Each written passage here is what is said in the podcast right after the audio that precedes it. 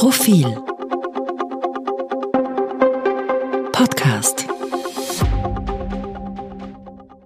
Sie hören den aktuellen Profil-Leitartikel, geschrieben und gelesen von Christian Reiner. Wissen wir noch, was wir wählen?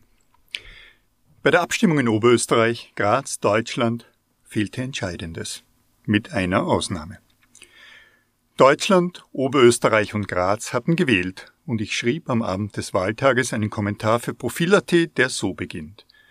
An diesem Sonntag haben politische Inhalte keine Rolle gespielt. Ein unbequemer Befund und fatal für das Wohlergehen der Erde. Lassen Sie mich den Gedanken hier weiterführen. Meine These. In allen drei Fällen hatten Einzelpersonen die Ergebnisse bestimmt, nicht aber Inhalte. Auf den ersten Blick ist das nur in Deutschland erkennbar. Der verlässliche SPD-Chef und Finanzminister Olaf Scholz hat den irrlichternden und blassen CDU-Vorsitzenden Armin Laschet ausgestochen. Bei dem bemerkenswerten Turnaround der Sozialdemokraten spielten Programme keine Rolle. Die waren ja nicht verändert worden.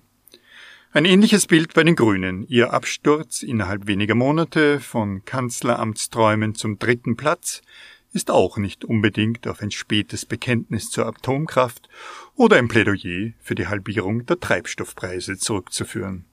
Vielmehr hatte die Spitzenkandidatin rapid an Glanz verloren und im Detail Mist gebaut. In Oberösterreich ist der Zusammenhang auf den ersten Blick nicht erkennbar. Dort waren alle Kandidaten unauffällig. Aber jene zehn Prozentpunkte der FPÖ, die neu verteilt wurden und MFG wie Neos in den Landtag brachten, sind nicht wegen eines ideologischen Schwenks verloren gegangen, sondern durch einen einzelnen Politiker, durch Heinz Christian Strache und dessen schauspielerische Leistungen auf Ibiza.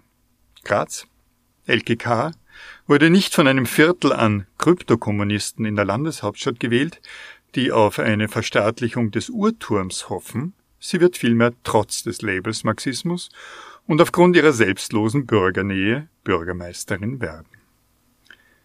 Warum eine Kritik? Warum ein unbequemer Befund? Dürfen wir uns nicht darüber freuen, dass die Guten gewinnen und die Schlechten bestraft wurden?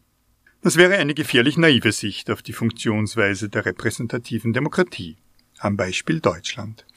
SPD und CDU wurden inhaltlich so wenig unterscheidbar, dass sie auch gegenüber dem Volk austauschbar erscheinen. Das ist erstaunlich für Parteien, die sich ursprünglich als Interessensvertreter der Arbeiter einerseits und der Unternehmer, Staatsbediensteten und Bauern andererseits definiert hatten. Wenig erstaunlich daher, dass Olaf Scholz als eine männliche Angela Merkel bezeichnet wurde und schon viel früher Gerhard Schröder als Genosse der Bosse. Heikel. Denn der Sinn von Demokratie besteht darin, dass die Bürgerinnen und Bürger Vertreter ihrer jeweiligen Interessen wählen und dass die solcherart gewichteten Interessen über Abgeordnete und eine Regierung in politische Aktion kanalisiert werden. Zunehmend funktionieren aber weder Angebot noch Nachfrage auf diesem politischen Markt. Auf welcher Seite der Schaden seinen Ausgang genommen hat, sei dahingestellt. Die politischen Parteien unterscheiden sich vielfach nicht mehr in ihren Programmen. Links und rechts sind daher tote Begriffe. So argumentiert Sebastian Kurz in der aktuellen Folge von Club 3, der gemeinsamen Diskussionssendung von Profil, Kurier und Krone, phasenweise wie ein roter Gewerkschafter. Wenn die Parteien sich unterscheiden, dann tun sie das auf Schlachtfeldern aller Migration. Oder sie beziehen billige, oppositionelle Positionen wie die FPÖ und zunehmend Neos. Umgekehrt suchen Wählerinnen und Wähler aber auch nicht mehr nach den besseren Vertretern ihrer, ursprünglich meist ökonomischen, Interessen. Stattdessen wählen sie eben Personen und deren Charakter oder Gehabe. Die Absenz von Programm und Inhalt kommt freilich einer schleichenden Entmündigung der Wähler gleich. Wenn nichts zur Auswahl steht, gibt es auch nichts zu wählen. In der Folge sind dann in den gesetzgebenden Körperschaften nicht die jeweiligen Interessen abgebildet. Vielmehr findet sich dort vermehrt ein Konvolut, das aus wechselnden Emotionen oder Vorlieben der Bevölkerung erwachsen ist. Mit einer großen Ausnahme, die Grünen. Sie vertreten in Österreich, in Deutschland, global eine klar konturierte Agenda.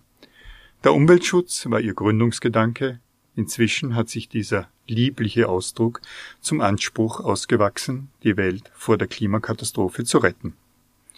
Bei der Wahl in Deutschland trat die Programmatik, zuvor befeuert von Fridays for Future und einem Prozess der Bewusstseinswerdung, zuletzt über die Person Baerbock, in den Hintergrund. Österreich hingegen bildet eine Laborsituation für das Aufeinandertreffen der unterschiedlichen Konzepte. Auf der einen Seite die Türkisen, die auf kurzfristige Wählerbefindlichkeiten schielen und am Rande auf die Industrie Rücksicht nehmen müssen. Auf der anderen Seite die Grünen, die ihr Kernthema in Gesetze gießen wollen. Einen ersten Höhepunkt erlebte das Land in diesen Wochen mit dem Gezerre um die Steuerreform.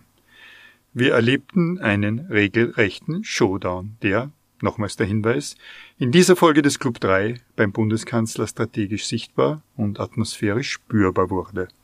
Auch wenn er das bestreitet.